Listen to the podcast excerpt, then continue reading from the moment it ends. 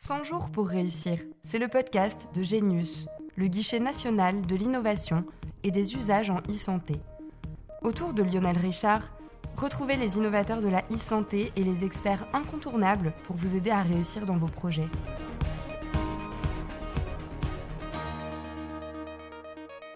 Bonjour à tous et bienvenue sur le podcast 100 jours pour réussir, le podcast à destination des innovateurs et entrepreneurs dans le numérique en santé, mais aussi de toute personne curieuse de ce domaine. Ce podcast est produit par Genius, le guichet national de l'innovation et des usages en e-santé. Dans cet épisode consacré au développement à l'international, nous recevons Eric Carrel, président fondateur de Weezings, une société experte dans la mesure et la collecte de données physiologiques à distance grâce à des objets connectés de santé. Nous recevons également Lorena Cabrera, responsable du service santé et cosmétique de Business France, une structure qui aide notamment le développement international des entreprises et leurs exportations.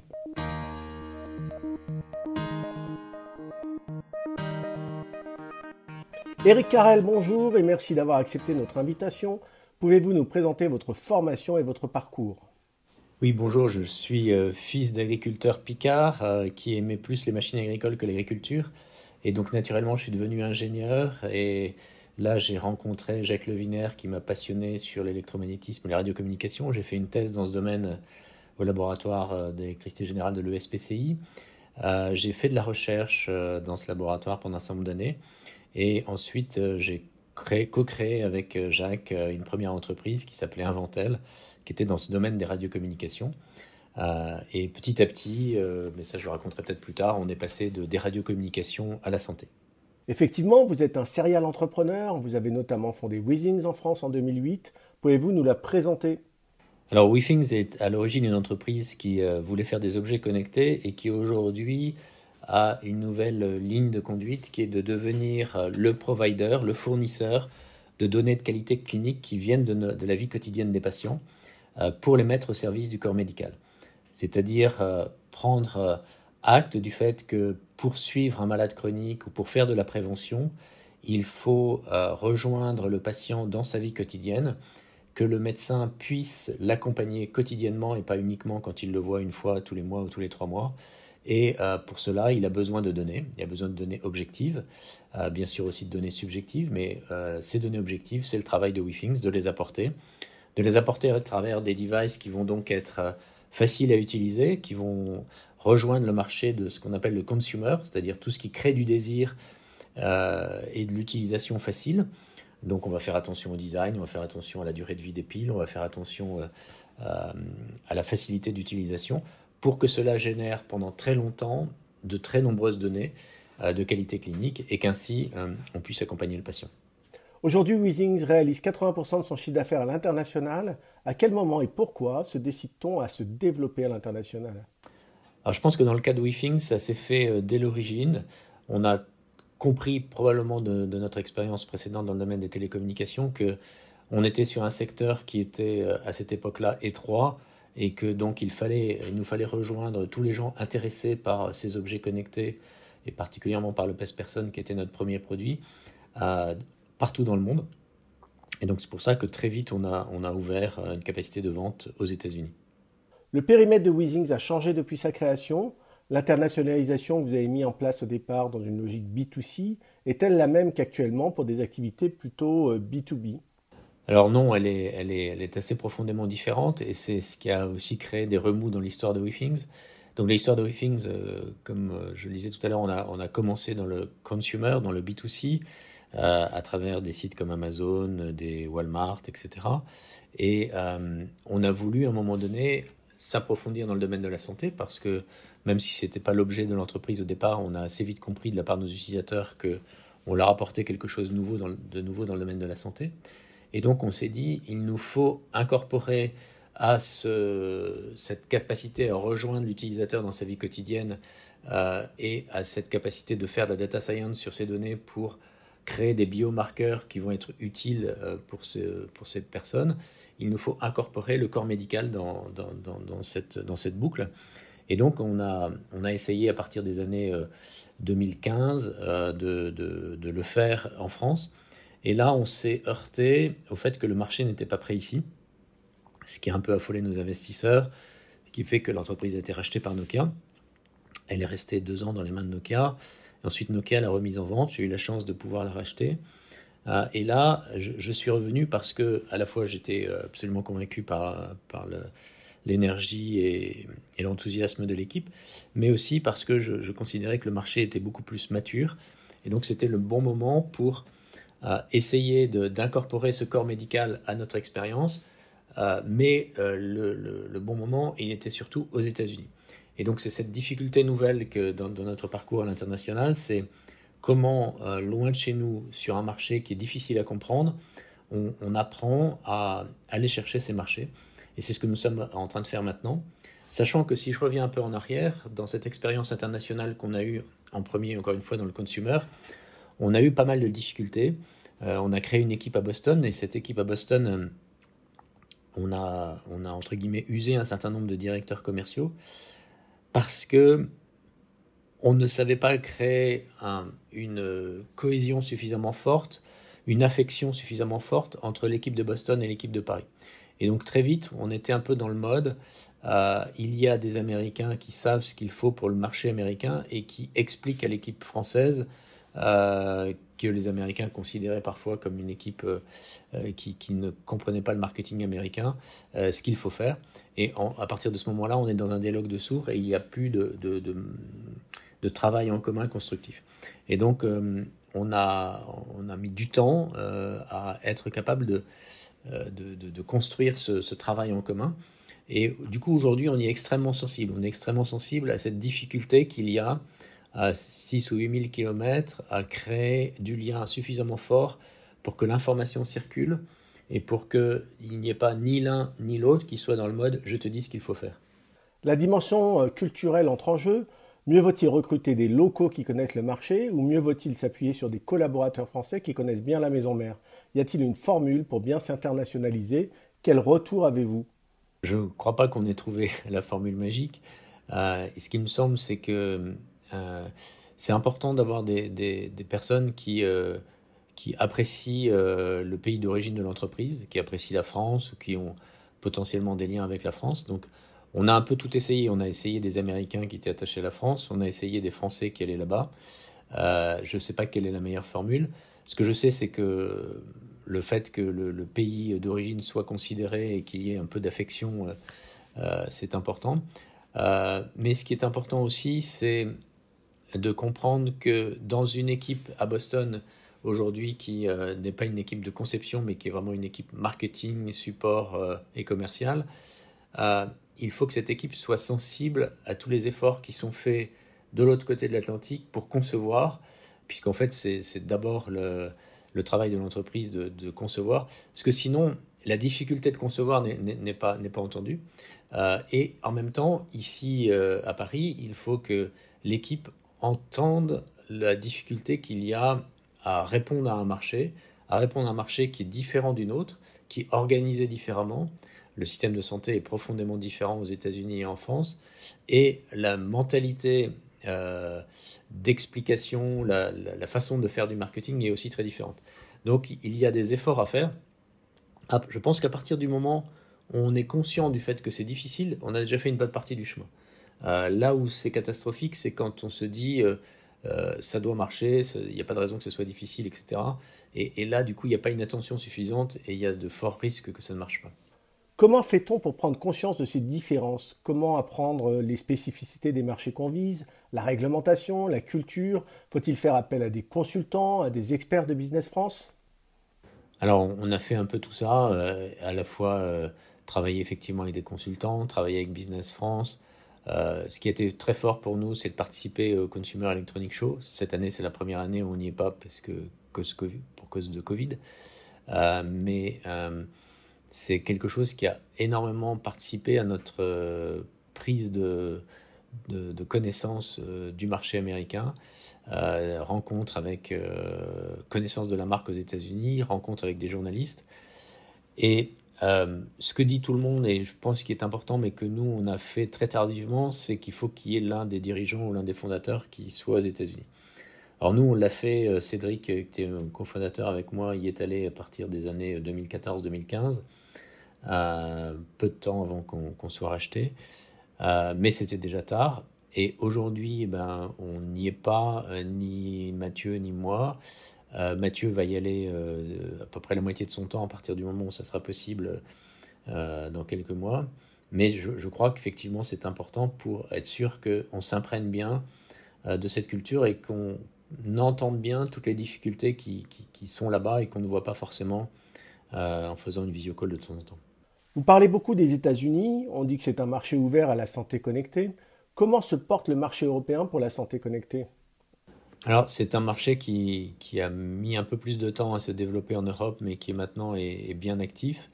Assez peu encore euh, de notre expérience sur l'Espagne, l'Italie, mais déjà de façon assez forte sur l'Allemagne, l'Angleterre et les pays nordiques euh, et la Suisse ça s'est passé à, peu près comme en, comme en, France, avec la particularité anglaise que euh, finalement euh, les Anglais lisent beaucoup euh, ce qui se passe aux États-Unis, donc la communication aux États-Unis participe aussi de ce qui se passe en Angleterre. L'Allemagne est un marché très spécifique, spécifique à plusieurs points de vue. Les systèmes de distribution sont différents. Il y a, il y a beaucoup moins de, magasins classiques. Il y a soit des, magasins qui vendent en gros, soit beaucoup de ventes en ligne. Euh, il y a une exigence du consommateur qui est, qui est vraiment très importante et une attente d'être euh, rejoint euh, dans la langue avec une qualité suffisante, ce qui a été un, de nos gros défauts pendant longtemps. On a mis du temps à, comprendre ça. Et maintenant qu'on est plus dans la santé donc on rejoint aussi les professionnels de santé, on est dans, un nouveau marché qui est spécifique pour chaque pays, c'est-à-dire que chaque pays a une organisation de son système de santé et de son système assurantiel qui est différente. En Allemagne, par exemple, ce sont des, des qui ont euh, des systèmes d'assurance propres, alors qu'en France, on a une seule assurance publique sur tout le territoire, que aux États-Unis, euh, ils ont des assurances privées euh, qui sont choisies par les entreprises. Et donc, tout ça fait que la dynamique du marché est différente à chaque fois. Et par exemple, en Allemagne, il se passe des choses très intéressantes en ce moment, puisque les Allemands ont décidé que rejoindre le patient dans sa vie quotidienne devenait important. Et donc, ils ont mis un a priori positif sur toutes ces expériences. Et donc, les objets sont potentiellement remboursés pendant un an. Et on fait le bilan au bout d'un an. Là où, par exemple, dans un pays comme la France, on va d'abord lancer quelques programmes euh, à nombre d'utilisateurs très limité. Euh, on va laisser tourner ça pendant un ou deux ans. On va faire un bilan et on va prendre une décision. Donc les cycles du coup sont beaucoup plus longs avant d'avoir un déploiement massif. Euh, voilà, donc il y a des différences d'approche euh, qui, sont, qui sont liées à la culture et à l'histoire du pays et à son système assurantiel, notamment quand on adresse la, santé professionnelle. On le disait tout à l'heure, vous avez deux métiers, B2B et B2C. Vous êtes passé par des plateformes de distribution. Est-ce faire de l'international que de passer par ces plateformes? Est-ce qu'on comprend bien un marché étranger quand on passe par une plateforme de vente tierce? Oui, parce que euh, ces, grandes plateformes, euh, vous, en fait, vous les adressez pays par pays. Euh, donc il y, a, les États-Unis et même au, sein de l'Europe, ça se gère pays par pays. Et donc l'aspect communication, l'aspect culturel rentre en ligne de compte et, donc on, on, comprend ce qui se passe dans chacun des pays. Ce qui est important aussi, c'est qu'à partir du moment où on fait des objets connectés, on a un suivi très précis de ce qui se passe dans chaque pays, de l'utilisation, de euh, combien de temps le produit reste en stock chez le fournisseur, etc. On, arrive à avoir un, suivi et une compréhension de ce qui se passe euh, et aussi euh, par le support des retours des utilisateurs sur l'utilisation de ces produits. Et, et, donc, il y a un apprentissage possible et une capacité de personnaliser l'expérience à travers les pays et aussi à travers les plateformes technologiques, puisque quand on fait par exemple un objet connecté, on est obligé de rejoindre les plateformes iOS et Android. Et donc on voit qu'il y a des spécificités qui sont assez importantes, qui sont elles aussi à, travailler. En B2B, le partenariat avec des acteurs locaux est-il possible? Alors aujourd'hui, nous, on n'a pas encore assez de recul sur le, B2B, qui est du B2B2C. Hein. Ce qui est important dans notre histoire, c'est qu'à la fin, on, rejoint toujours un utilisateur dans sa vie quotidienne, mais il peut y avoir un intermédiaire aujourd'hui qui est un corps médical ou ce, que les Américains appellent un physician extender, c'est-à-dire une extension euh, euh, du service du médecin généraliste. Euh, et là, finalement, on est, il me semble qu'on rejoint un marché B2B plus classique avec des gros acteurs qui ont des demandes très spécifiques, qui sont à la fois liées à leurs besoins vis-à-vis de l'utilisateur final, mais aussi qui sont fabriqués en interne. Et ça, c'est quelque chose qu'on a appris de notre expérience des télécoms dans une vie antérieure. C'est que quand on adresse le marché B2B, la difficulté, c'est qu'il y a toujours énormément de demandes qui sont faites par le, partenaire B2B euh, qui, qui, ne sont pas forcément justifiées pour l'expérience finale. Et donc, il y a, il y a toujours une difficulté à décider de ce que l'on fait ou de ce que l'on ne fait pas parmi tout ce qui est demandé. Euh, le faire, c'est facile, on a l'impression de faire plaisir aux clients, mais en même temps, euh, on s'embourbe dans des développements sans fin. Ne pas le faire, bah, c'est un risque de rejet. Donc il y a, toujours un, intermédiaire et une négociation à trouver, d'où la nécessité d'avoir un lien très très fort entre le responsable du compte et euh, les équipes de développement, les équipes de support, pour que on puisse jauger à chaque instant dans la négociation et dans, et dans la signature de, ce nouveau client ce qu'il est, est, nécessaire de faire, ce qui sera utile, euh, ce qui ne sera peut-être pas utile mais qui est indispensable parce que de toute façon c'est pas négociable, et ce qu'on peut essayer de ne pas faire. Pour terminer, Eric Carrel, euh, quel conseil donneriez-vous à des porteurs de projets qui voudraient se développer à l'international dans le monde de la santé numérique? Ce qui me semble important aussi, euh, effectivement, pour, euh, pour rentrer sur, sur, ces marchés, c'est toujours rejoindre les utilisateurs qui sont le plus prêts à expérimenter. Et donc, il faut, faut, rentrer par le haut, il faut rentrer par ceux qui ne sont pas en train de regarder à X euros près le, prix du produit, pour ceux qui vont être capables de comprendre qu'un premier produit n'est pas forcément parfait. Et donc, euh, voilà, il faut rejoindre ces premiers clients. Et chez WeThings, on, a, on y est arrivé, mais un, petit peu par chance.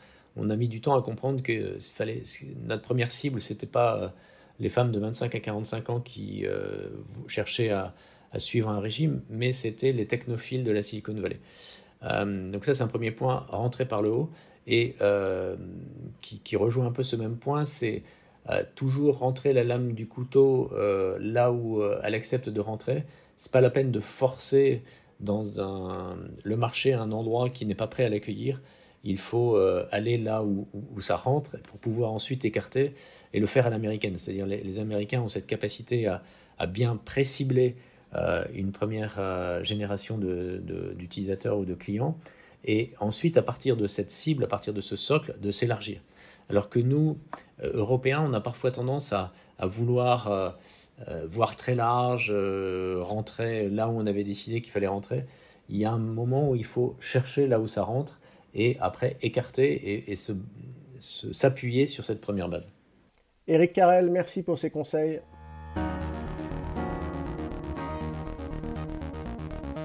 Vous vous posez des questions sur comment se développer à l'international Élément de réponse avec Lorena Cabrera, responsable du service santé et cosmétique de Business France, une structure qui aide notamment le développement international des entreprises et leurs exportations.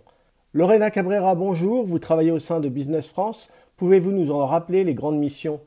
Oui, Business France, c'est l'agence pour euh, l'internationalisation de l'économie française, euh, avec deux missions principales euh, qui sont d'abord l'export, et donc l'accompagnement des entreprises françaises sur les marchés étrangers, et aussi une mission attractivité qui permet d'attirer les entreprises étrangères sur le territoire français et les aider à mieux s'implanter. Vous êtes en charge du service santé et cosmétique pourquoi ce secteur est-il important? Quelles sont les motivations des acteurs de ce secteur à se développer à l'international? Notre organisation chez Business France, elle est euh, réalisée en verticale en effet, euh, pour répondre à des problématiques sectorielles. Et c'est cette organisation en, en, filière sectorielle, elle se décline aussi bien au sein de nos bureaux à l'étranger, puisque nous avons un réseau international de 80 euh, bureaux euh, sur 60 pays à l'international, euh, et puis également sur le territoire français avec un réseau de chargés d'affaires et de internationaux et de conseillers internationaux qui sont qui peuvent être hébergés en CCI ou chez, chez BPI France pour assurer un, contact de proximité auprès des entreprises françaises, en assurant ainsi un continuum sectoriel, en effet, depuis, depuis la France euh, jusque dans le pays ou les pays ciblés. Dans cette volonté de s'internationaliser et d'après votre expérience, quels sont les facteurs clés de succès pour une entreprise souhaitant s'implanter à l'étranger? Pour se développer à l'international, le premier conseil que je, que je me permettrai euh, de donner aux, entrepreneurs, c'est euh, déjà bah, de, se, rapprocher hein, du, conseiller international euh, ou du chargé d'affaires de la Team France Export. et vous sachez que chaque conseiller est hébergé dans une CCI, donc un contact de proximité, et qui pourra vous aider, en tout cas vous conseiller sur les marchés d'export et effectuer avec vous un diagnostic bah, de préparation euh, à certains marchés et euh, connaître votre capacité à aller sur ces marchés à l'international. Le second, le, second levier aussi que je vois et qui, qui, me, qui me semble intéressant, c'est en effet de, de, de, se rapprocher hein, des écosystèmes santé locaux. Euh, qui peuvent être des, euh, bah des, des, pôles de compétitivité, euh, des, des, des associations locales ou, encore hein, des associations nationales qui ont une réelle, qui ont une réelle volonté, en tout cas motivation, d'aider les entreprises à se développer. Je pense en effet que l'international est une, une réelle opportunité euh, peut, peut vraiment être un levier de croissance pour, pour l'entreprise ou euh, pour l'entreprise française. Néanmoins, euh, cela demande une stratégie euh, qui doit être mise en place par euh, l'entrepreneur, euh, c'est-à-dire que c'est aussi bien bah, une, une, un business plan qui soit dédié à l'international, c'est aussi des ressources humaines qui sont nécessaires pour, pour développer l'activité internationale et identifier en effet les prérequis d'accès au marché, les prérequis réglementaires qui sont indispensables dans le, dans le développement de l'activité en santé. Quelles sont les raisons quand il y a un échec? Le contraire de ce que de ce que je viens de dire, c'est en effet ne pas se préparer, hein, y aller euh, de manière trop opportuniste. L'opportunisme, c'est peut être euh, très porteur, mais euh, faut toutefois bien se préparer sur les marchés internationaux, connaître aussi les aspects interculturels, et puis surtout, j'ai envie de dire, bien suivre son activité à l'international puisqu'il n'y a rien de pire en effet euh, que d'initier euh, des, euh, contacts avec des partenaires internationaux sans être en mesure bah, de, les, suivre correctement et de, de, continuer le partenariat euh, envisagé. Est-ce que cela coûte cher de se développer à l'international? Comment peut-on financer ces démarches de développement?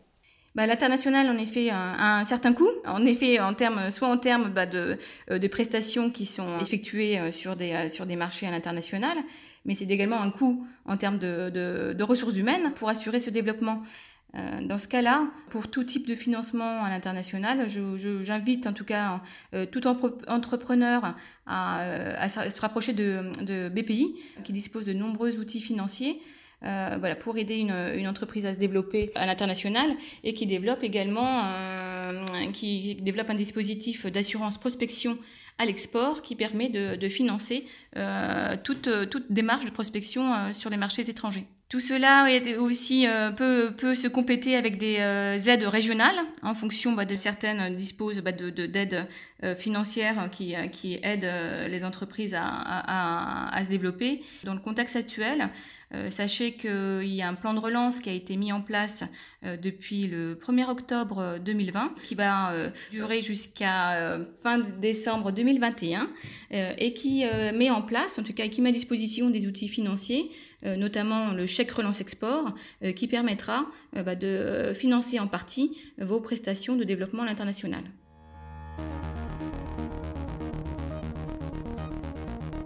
Notre épisode touche à sa fin. Merci de nous avoir écoutés. Nous remercions nos deux invités pour leur disponibilité. N'hésitez pas à vous abonner au podcast sur les plateformes d'écoute. Nous vous donnons rendez-vous très bientôt pour un nouvel épisode de 100 jours pour réussir.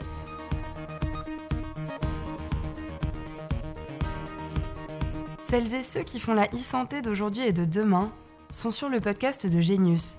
Et toutes les solutions pour réussir sont sur genius.isanté.gouv.fr.